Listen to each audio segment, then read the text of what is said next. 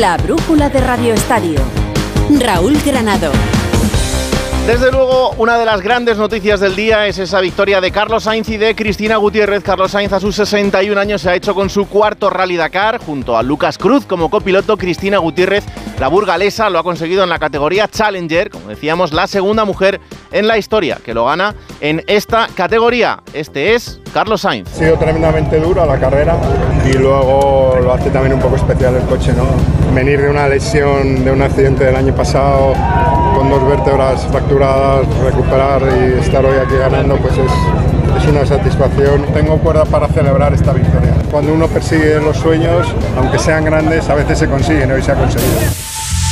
Pues un ejemplo en el deporte español, eh, desde luego, con ese cuarto Rally Dakar que acaba de conseguir, pendientes de la jornada en Primera División que se va a abrir en Mendizorroza a partir de las 9 de la noche, pendientes del sorteo de Copa del Rey de cuartos de final que esta mañana hemos conocido esos emparejamientos para, atención, martes 23 a las 9 y media de la noche, Celta de Vigo Real Sociedad, miércoles 24, 7 y media de la tarde, Mallorca Girona, 9 y media de la noche, Athletic Club de Bilbao, Fútbol Club Barcelona y para el jueves 25 a las 9 de la noche en el Metropolitano, Atlético de Madrid, Sevilla, después de esa victoria del conjunto rojo y blanco en el partido de ayer en el derby madrileño. Pero lo primero es marcharnos hasta Zaragoza porque a las ocho y media de la tarde tenía que arrancar la jornada en segunda división con el partido entre Zaragoza y Andorra, pero la nieve ha querido que la cosa se haya complicado y mucho. Hola Rafa Feliz, ¿qué tal? Buenas tardes. Hola Raúl, buenas tardes. Efectivamente se ha complicado mucho. A las 2 del mediodía en Zaragoza se ha puesto a nevar como si no hubiera un mañana. Se ha pegado toda la tarde con una nevada espectacular que ha llenado completamente el césped de la Romareda las Gradas y toda la ciudad. La propia alcaldesa Natalia Chueca ha aconsejado a todo el, el público, a todos los aficionados, a todos los viandantes de Zaragoza que no salieran de casa y que no acudieran a ningún acto público. Uno de ellos era el Zaragoza Andorra. Han intentado limpiar a su manera el césped de la Romareda con la presencia de un tractor que ha tenido que venir desde Jaca porque aquí no había y al final queda aplazado el partido. La duda ahora es cuándo se jugará porque mañana lo ven difícil complicado, sobre todo porque podría estar el césped helado. Por lo tanto, todo apunta que el domingo o el lunes sería este partido entre Real Zaragoza y el Andorra. Pero ahora ya el colegiado acaba de estar en el césped y ya ha dicho ya que evidentemente no se juega el partido que tenía que comenzar, como bien apuntabas, a las ocho y media de la tarde, Zaragoza-Andorra. Bueno, pues eh, por lo menos, por lo menos ha imperado la lógica en la parte final porque eh, durante las últimas horas parecía que se iba a intentar jugar ese partido. Da igual que la gente no pueda salir de su casa, da igual que la gente no pueda llegar a la Romareda para ver el partido. Lo importante era jugar sí o sí, da igual que esos futbolistas tuvieran que jugar en un césped que lleva con nieve un montón de horas. ¿Por qué? Porque había que jugar para que se diese por televisión. Bueno, pues afortunadamente ese partido no se va a jugar porque las condiciones desde luego en la ciudad ni son las de seguridad, ni son las oportunas, ni son las que merece la afición del Real Zaragoza, que es uno de los grandes motivos para ver a ese equipo. La jornada en Primera División arranca en 25 minutos, jornada número 21, a la vez Cádiz, última hora, Roberto Vascoy, muy buenas. Hola Raúl Frío Mendizorroza, un grado de temperatura para este duelo directo por la permanencia donde se puede jugar el puesto el entrenador de los gaditanos, Sergio González, tras una larga racha de partidos sin ganar que les han llevado a puestos de descenso. Para salvar su cargo, realiza cuatro cambios respecto al equipo que perdió 1-4 ante el Valencia, algunos obligados ya que han viajado con un total de seis bajas. Por su parte, los gasteiztarras, caso de ganar, dejarían a ocho puntos a los andaluces y se alejarían mucho del descenso. García Plaza apuesta por el equipo de la liga y cambia radicalmente. El que jugó en Copa en Chamamés solo repiten tres futbolistas. Ibera Duarte y Antonio Blanco tienen las bajas de Abkar y Oguono que están en la Copa de África. Pese a la temperatura, buen ambiente en las gradas, entre dos aficiones hermanadas, dirigirá el encuentro el gallego Muñiz Ruiz. En el bar estará Pizarro Gómez. Lo que sí se está jugando ya es la jornada número 22 de la Euroliga. Desde las 8 de la tarde está jugando el Real Madrid. También acaba de arrancar el partido de Valencia Basket. Hola David Camps, ¿qué tal? Buenas tardes. ¿Qué tal, Raúl? Muy buenas tardes. Y en el peor momento para el Real Madrid en Mónaco, porque pide tiempo muerto Chus Mateo a 4.22 para el descanso, 47 Mónaco, 20 perdón, 30 Real Madrid. Y es que está sufriendo mucho el líder de la Euroliga con las bajas de Sergio Yul y Edi Tavares y con el cansancio acumulado de haber jugado sin descanso desde principios de diciembre. Ha aparecido en el segundo cuarto Sergio Rodríguez con dos triples, una bandeja y forzando una falta en ataque para dar vida y energía al Madrid, pero enfrente está un candidato a mejor jugador de la Euroliga, Mike James, que ya lleva nueve puntos anotados y sobre todo el equipo monegasco que tiene mucho más físico que el equipo blanco y por lo tanto esa máxima renta de momento de 47-32 ahora para el conjunto de Mónaco. Y desde las ocho y media en la Fuente de San Luis juega el Valencia y tiene ante sí un partido fundamental en sus aspiraciones en la Euroliga porque se enfrenta al Armani Milán italiano que es duodécimo con una victoria menos que el equipo Tarón ya que está ahora mismo fuera incluso del play-in. En los primeros cuatro minutos de partido empieza dominando Valencia Basket, Valencia 6, Armani Milán 4. Situado ahora sí todo el deporte directo, nos vamos hasta la gran noticia del día, el Dakar. Con el Audi RSQ e-tron nos vamos al Dakar. Con esas victorias en forma de victorias españolas. Pipo López, ¿qué tal? Muy buenas. Hola Raúl, lo ha vuelto a hacer. Por cuarta vez Carlos Sainz ha subido a lo más alto del podio del Dakar. Esta vez ha sido en Arabia, esta vez ha sido al volante de un vehículo impulsado por energía eléctrica. Esta vez ha sido con un Audi, lo hizo con un Volkswagen, lo hizo con un Peugeot y lo hizo con un Mini. Es el único piloto que ha ganado cuatro veces la prueba más dura del mundo con cuatro marcas diferentes de coches. Y lo ha hecho a sus 61 años, después de que el año pasado saliera de allí con dos vértebras rotas al caer mal de una duna. la leyenda de Carlos Sainz parece no tener límites. Las páginas del libro de oro del automovilismo ya no tienen espacio para tantas y tantas gestas protagonizadas por este español. Junto a Lucas Cruz ha vuelto a subir a lo más alto del podio de la prueba más dura del mundo y veremos qué es lo que pasa para el año que viene. Pero lo que queda ahí, lo que queda para la historia es este triunfo en el cual además ha ido dejando uno tras otro a todos los rivales en una cita que, insisto, ha sido la más dura de cuantas se han disputado en, Arabia Saudita. Eh, también hemos tenido otra alegría, la de Cristina Gutiérrez, que ha ganado en su categoría, en la categoría Challenger, y se, se promociona ya hacia un puesto en la lista de honor de esta prueba. El año que viene será compañera del UEFI de Alatilla en el equipo de Asia, que va a ser un equipo de los más potentes del Dakar. Eh, veremos hasta dónde puede llegar nuestra querida Cristina, al igual que Laia Sanz. Laia Sanz ha entrado en el top 15 y ha hecho un podio en la categoría de dos ruedas motrices en una prueba que eh, no era la más apropiada para este tipo de mecánicas. En motos la victoria ha sido para Honda, para el norteamericano Brabeck. Para una buena primera impresión no hay segundas oportunidades. Por eso el Audi Q5 Sportback S-Line incluye detalles únicos que resaltan aún más su diseño. Con faros Matrix LED y asientos deportivos, despierta miradas allá donde va. Porque vivir la vanguardia es sentir cada detalle. La brújula de Radio Estadio. Soy de legalitas porque cuando no sé qué hacer me dan soluciones. Como cuando pagaba IBI de más por una valoración catastral incorrecta y me ayudaron a recuperar 4.000 euros. O cuando me explicaron cómo contratar a la persona que cuida a mis padres.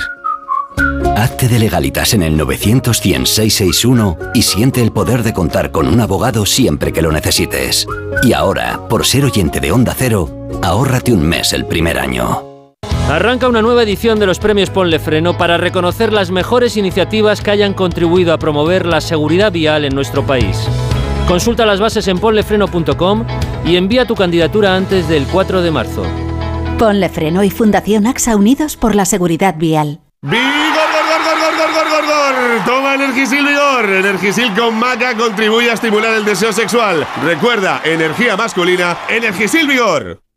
Cuarta planta. Mira, cariño, una placa de Securitas Direct. El vecino de enfrente también se ha puesto alarma. Ya, desde que robaron en el sexto, se la están poniendo todos en el bloque. ¿Qué hacemos? ¿Nos ponemos una? Yo me quedo más tranquilo si lo hacemos. Vale, esta misma tarde les llamo. Protege tu hogar frente a robos y ocupaciones con la alarma de Securitas Direct. Llama ahora al 900-272-272. La brújula de Radio Estadio.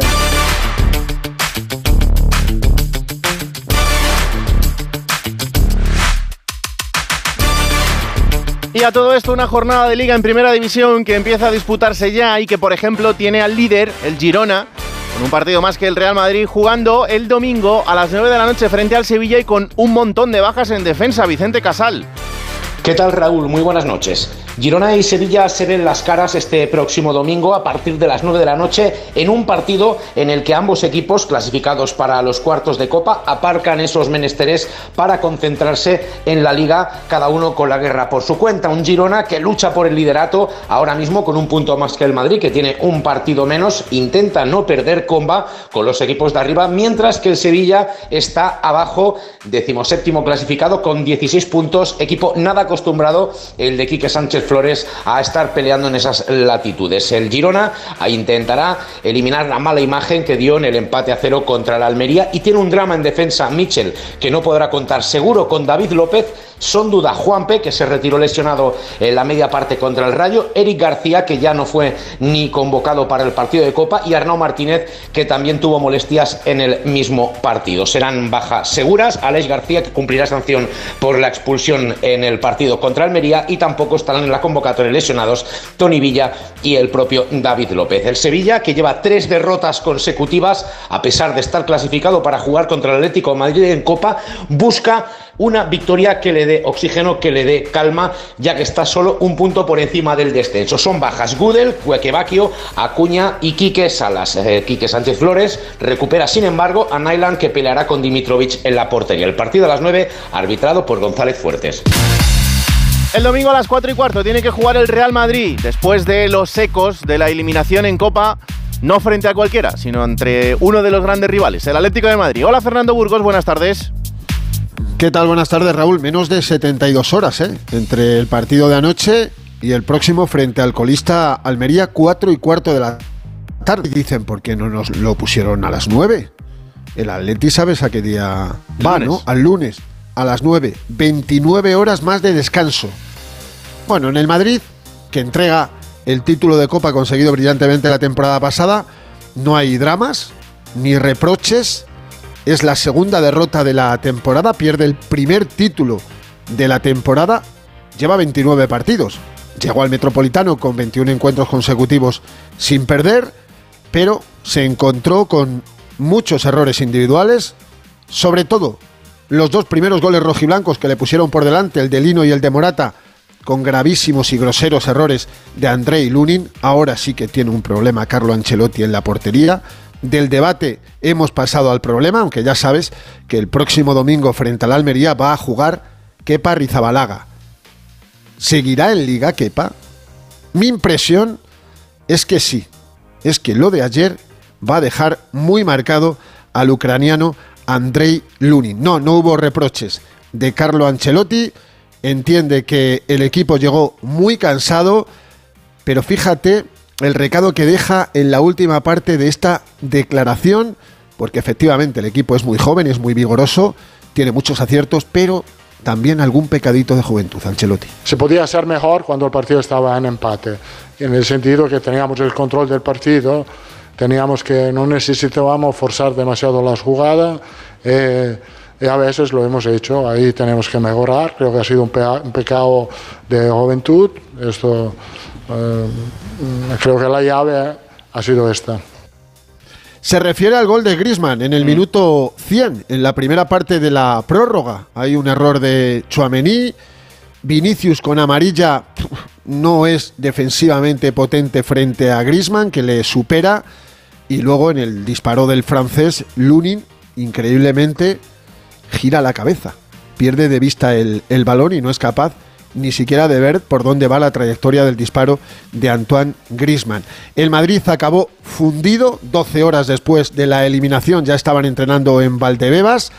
Va a haber cambios de cara al próximo domingo frente al colista Almería. Está recuperado ya Lucas Vázquez, que hoy ha entrenado con el grupo. Atención porque Bellingham tiene cuatro amarillas desde hace tiempo y si ve una no jugará la próxima jornada. Recuerda que la próxima jornada es Las Palmas, pero después llega Atlético de Madrid y Girona consecutivamente en Liga mm. en el Estadio Santiago Bernabéu. Tendrá que tener especial cuidado eh, Bellingham, que ayer también vio una amarilla. Lleva muchas amarillas Bellingham, sobre todo en los últimos dos meses y medio. En el vestuario dolió la derrota, pese a que la temporada está siendo muy buena. Repito, dos derrotas en, las en los 29 partidos de esta campaña, y así lo explicaba el capitán Nacho Fernández, que ayer cumplió 34 años, no tuvo un buen cumpleaños, a pregunta de un servidor. Nacho, esto no puede empañar el temporadón que lleváis, ¿no? Indudablemente ya un título, líderes en la liga, muy bien en Champions. Bueno, a lo mejor no duele tanto. Por supuesto, sí, sí duele, sí duele porque en este club la exigencia es máxima, siempre queremos pelear por todos los títulos y no era el objetivo caer hoy aquí, eh, lógicamente. Queríamos... Eh, era una competición que nos hace eh, mucha ilusión, pero, pero bueno, claro que no va a empañar nada, estamos con mucha confianza. Es verdad que hemos perdido hoy, pero creo que en líneas generales hemos hecho un, un partido muy completo, así que aprender de los errores y ya está. Sí, borrón y cuenta nueva. Ya sabes que la mayoría de las veces se gana y hay otras muchas que se aprende. ¿Aprendió ayer el Real Madrid? Yo creo que sí. Pierde un título, pero se tiene que centrar en la liga. Quedan 19 jornadas y en la Champions le quedan octavos, cuartos, semifinales y final. Son 7 partidos, o sea, 26 partidos para ganar un nuevo doblete, que sería triplete si lo consigue, porque hay que contar también, por supuesto, como la cuentan todos, la Supercopa de España de la pasada semana. Gracias, Fernando. Un abrazo. Otro para ti, chao. El domingo también a las seis y media, partidazo. Real Betis Balompié, Fútbol Club Barcelona. Hola Alfredo Martínez, buenas tardes. ¿Qué tal? Muy buenas tardes, Raúl. Pues eh, casi no tienen tiempo para descansar, ¿no? Estabais hablando de las horas de descanso y es que encima el Barcelona tiene partido frente al Atleti Bilbao el próximo miércoles, de tal manera que vamos a ver si Xavi dosifica algunos de los suyos. Ha regresado al trabajo en el día de hoy después de la victoria con sufrimiento ante unionistas y sí que recupera algunos jugadores. Por ejemplo, Araujo y Lamin Yamal, que fueron baja por tarjetas, por expulsiones en el choque ante el conjunto charro, estarán y han entrenado esta mañana en el entrenamiento de recuperación en el que el club ha felicitado a Frenkie de Jong por sus 200 partidos internacionales. Pero malas noticias. De momento, los lesionados Íñigo Martínez y Cancelo no entrenan con el grupo. Vamos a ver si mañana alguno de ellos, porque claro, nos habían dicho que Cancelo a lo mejor jugaba la Supercopa de España. Mm una semana después siguen sin entrenar. Pero por contra Christensen, que recordarás que ayer se marchó en el descanso con algunas molestias, hoy le han hecho unas pequeñas pruebas y satisfactorias. No hay lesión. Christensen podría viajar a Sevilla, de hecho viajará a Sevilla el próximo domingo con el resto de los compañeros. Así que son bajas seguras Rafinha, Marcos Alonso, Gaby Ter Stegen, Íñigo Martínez y presumiblemente Cancelo. Por tanto, seis jugadores y un problema importante para el técnico que tiene que afrontar el choque ante el Betis y sobre todo lo del Atleti Bilbao, que en Can Barça están mosqueados, Raúl, porque eh, ha habido tres emparejamientos Atleti de Bilbao, Barça en Copa del Rey hmm. a partido único. Los tres se han jugado en San Mamés. Vaya. Ya es mala suerte, ¿eh? Fíjate que hablábamos todos que Unionistas había sido suerte para el Barcelona, nadie se quejaba, sufrió más de la cuenta el Barcelona, pero surge un debate. El sorteo puro, ¿hasta qué punto? ¿Hay algo así como la Copa Davis de que si primera vez te toca en casa, la segunda le toque fuera para compensar un poco. Lo cierto es que el Barcelona cree que el Atleti Bilbao es el equipo más en forma en estos momentos o uno de los más en forma de la primera división, que Ernesto Valverde es un técnico extraordinario y que aún seguro va a ser muy difícil pasar la eliminatoria. Esto va a provocar, si no hay cambio de última hora, que el partido Barcelona-Osasuna, que se tenía que jugar la semana que viene, el día 30, martes, presumiblemente se juegue en miércoles, porque el calendario va a correr algunos partidos del Sevilla, del Barcelona y del Atlético de Madrid. Así que ya vamos avanzando, que habrá algún que otro retoque del calendario. Y, te cuento de última hora, la porta ha estado hoy en el eh, sepelio de Beckenbauer homenaje en Múnich. La brújula de Radio Estadio.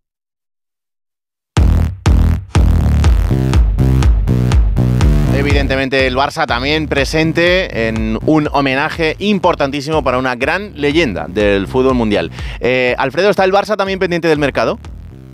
Sí, sí, evidentemente está pendiente del mercado. Vamos a ver si consigue las palancas y traer un centrocampista. No va a ser fácil que le permita a la liga inscribirlo, pero quiere traerle un jugador a Xavi Hernández que lo está reclamando. Y ojo a otro nombre propio, el joven sueco Bergvall del Jurgardens, por el que están muy interesados varios equipos europeos y el Barcelona al parecer va a hacer una oferta seria para llevárselo, pero en el mercado veraniego. Esta es una apuesta de futuro de incluso un jugador que apenas tiene 19 años para en el futuro ser una alternativa en el centro del campo azulgrana.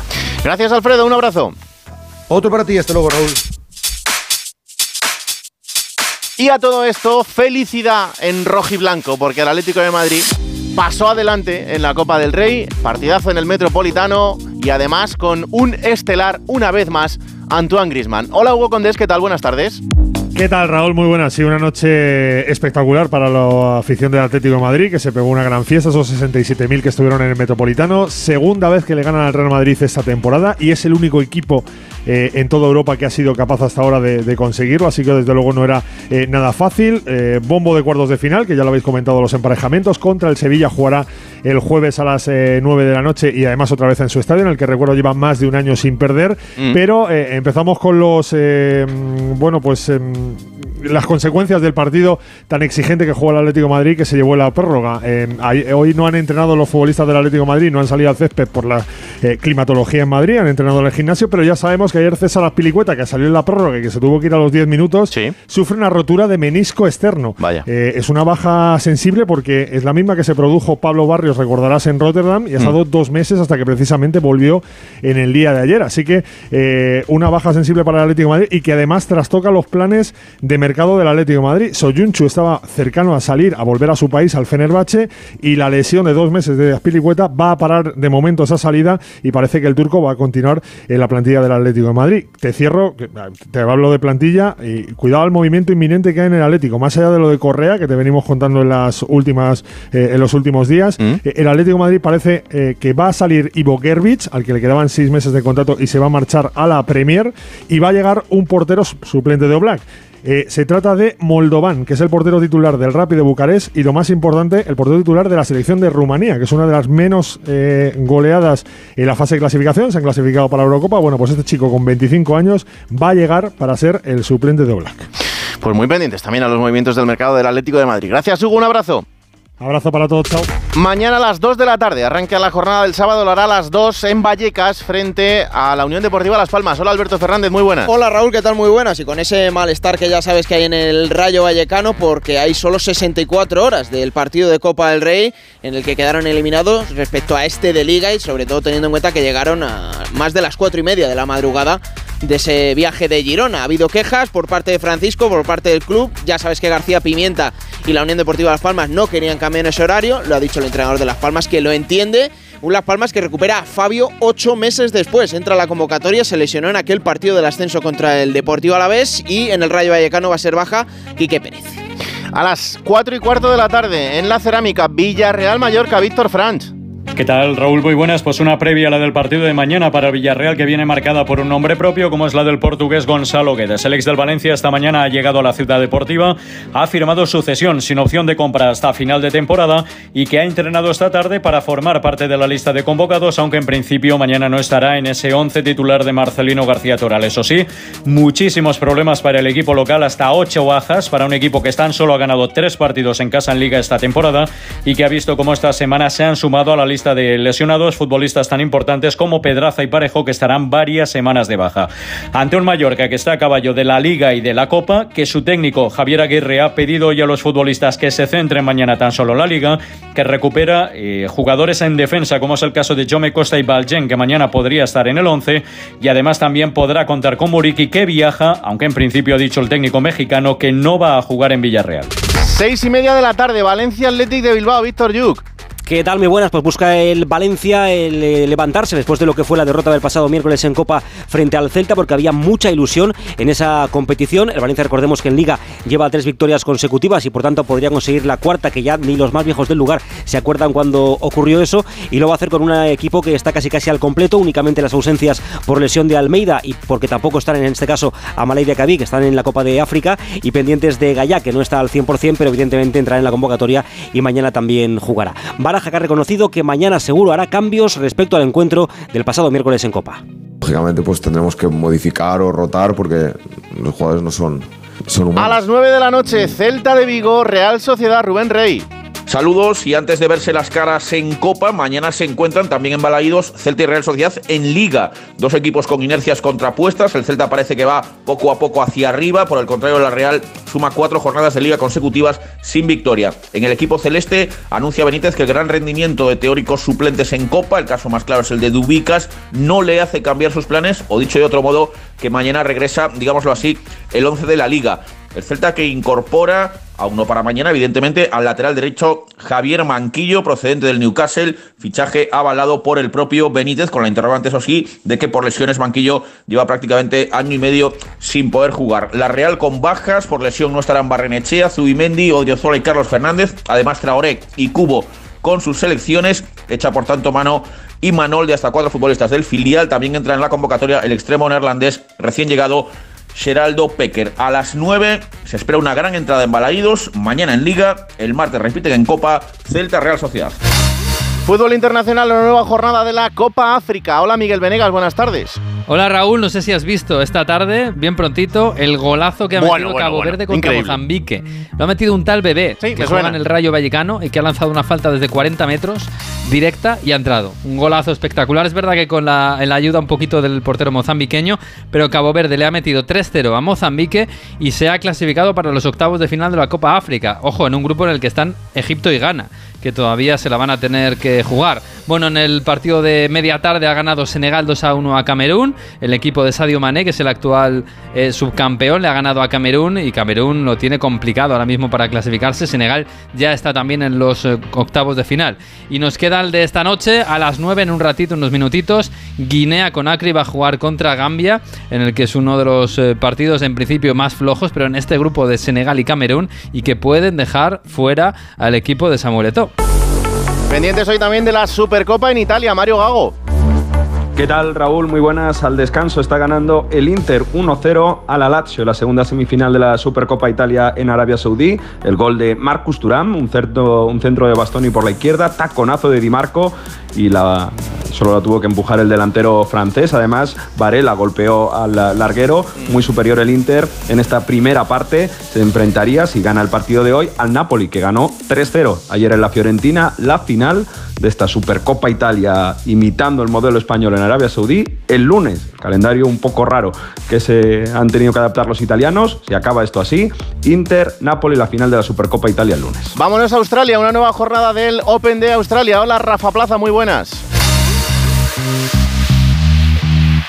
Bueno, pues mientras tanto, eh, vamos al baloncesto, porque tenemos. va- Vamos a Rafa Plaza, venga, jornada del tenis. Eh, Open de Australia. Hola Rafa Plaza, muy buenas. ¿Qué tal, Raúl? Buenas tardes. Pues buenas y, malas noticias. Las malas es que ayer, esta madrugada, caía Paula Badosa ante Anisimova. Era la única representante que nos quedaba junto a, a Carlos Alcaraz. No pudo Paula sumar la victoria y meterse en octavos de final. Unos octavos que se iba a buscar, y esa es la buena noticia, Carlos Alcaraz. Como te decía, esta noche, esta madrugada en España, sobre las 3 y media, 4 de la madrugada, hora para valientes ante Xiang, el chino Xiang. La, mm, curiosidad es que por primera vez en su carrera, en 200 partidos ha jugado hasta ahora, en el 201, Carlos va a jugar contra un rival menor que él. Esto no había ocurrido hasta ahora. Y hoy, por primera vez, Carlos, 20 años, ante Xiang de 18, por una plaza en la segunda semana del Abierto de Australia.